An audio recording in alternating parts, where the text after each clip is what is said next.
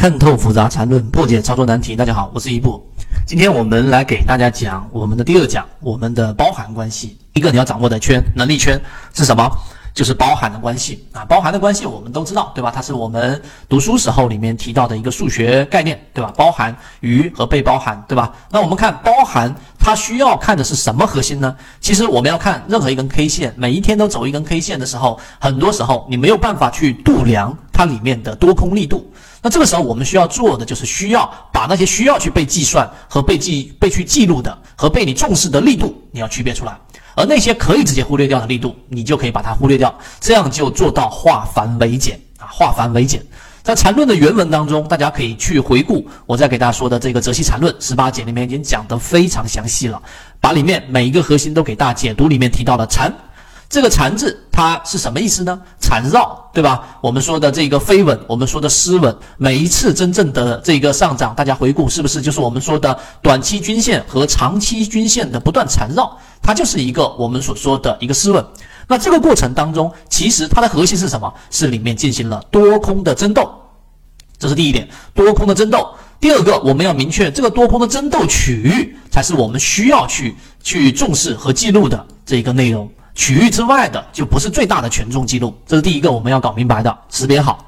第二个，我们要知道多空争斗的一个方向，有人都搞不清楚现在的方向是向上的还是向下的，就含糊的说它是盘整或者说是震荡，那这样子的话就会错过掉类似我们之前提到的很多鱼池里的标，我们在说的这一个很多类似的低位的，它是属于在盘整，但其实它有一个方向。啊，多空争斗的方向是向上还是向下，还是盘整？这是一个要确定的当下的明确答案。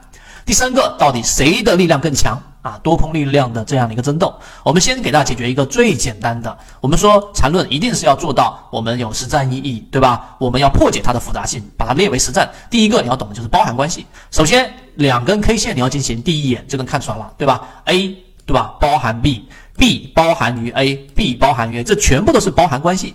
包含关系，就它最高价跟最低价都比右边这根 K 线要高，对吧？而这个 B 呢，都比它的这个 A 的最高和最低都低，所以它属于包含在里面。那里面最核心的概念是什么呢？最核心的概念就是，当一个 K 线在当天进行了多空争斗的时候，在内部，在这根 K 线的内部，尤其是在五分这个二分之一百分之五十的这个位置之上或者之下的争斗啊，它其实并没有太多的意义。明白我的意思吗？就像一个战场，对吧？这个战场区域当中，它每天都在焦灼，每天都在焦灼，但是它的阵线、它的阵地就是这根 K 线的高低位。那在这内部在产生的每一天的战役，你都去统计的时候，第一，它意义性不大；第二，它会让你的交易系统变为复杂。所以这一个包含关系，大家真正理解了之后，然后我们再进入到第二步，你就好懂了。好，第二步。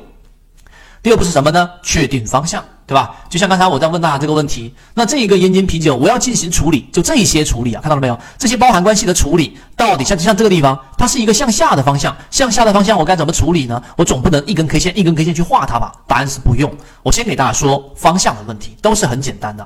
方向这个问题怎么处理呢？那我们来看方向问题，首先一定要确定方向，你才能知道怎么处理。第一步啊，第一步不用看那个太复杂的内容，第一步你先要找到。最近的没有包含关系的那一根 K 线，这两根 K 线就像这两根，看到了没有？它是没有包含关系的。就像这两根，它是没有包含关系的。这两根是没有不包含关系的。这两根是没有包含关系的，明白了吗？因为它的低点比这根 K 线更低嘛，这是很基础的。它的低点比这根 K 线更低嘛，所以它们俩不是包含关系。好，找到这两根 K 线，然后呢，这一根 K 线就是刚才我们说不没有包含关系的这两根 K 线的最右边这个，你可以把它设置为 N。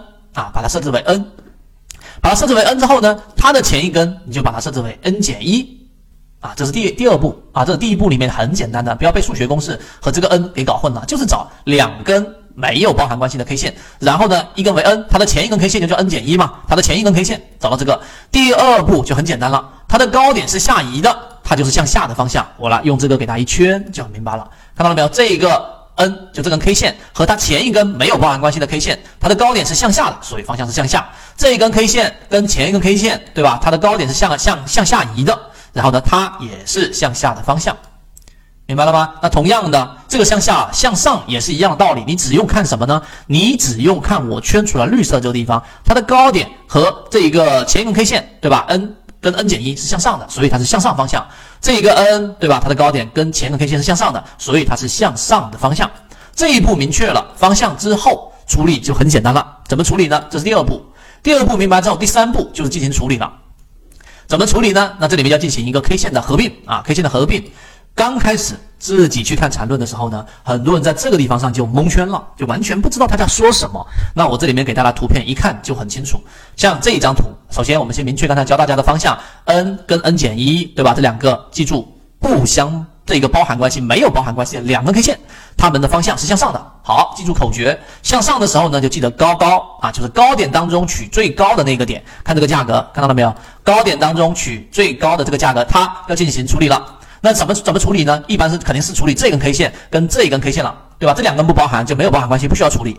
它跟右边的这个 N 加一 K 线进行处理之后，你就记得肉眼看过去，它的高点往上移，对吧？高点当中取最高的，低点当中也取最高的，这样最终合并过来，这三根 K 线向上的情况之下，就合并成了这两根 K 线了。也就是说，呃，我再这样圈，你就更明白了，就这两根 K 线。合并成了这一根 K 线，记住这个口诀，就是向上方向的 K 线合并的时候，就是高点取最高的，低点也取最高的，就这么简单。所以高点取最高的，低点取最高的啊，这样的话你就可以直接肉眼的就可以进行这样的一个合并了。所以这个包含关系就这样的一个概念。那同样的，我们再反向的去理解一下，这里面我尽量讲慢一点。它处理一定有它的原因，而且很重要，我才会拿出来给大家讲。所以大家搞明白。同样的，我们来看这个 N K 线比前一根 N 减一，咱们两个没有包含关系。先找到这两根 K 线，然后呢，我们再进行处理。怎么处理呢？首先我们明确方向向下，对吧？它的高点是向下的。然后呢，在这个位置上，我们要跟它处理这两根 K 线了。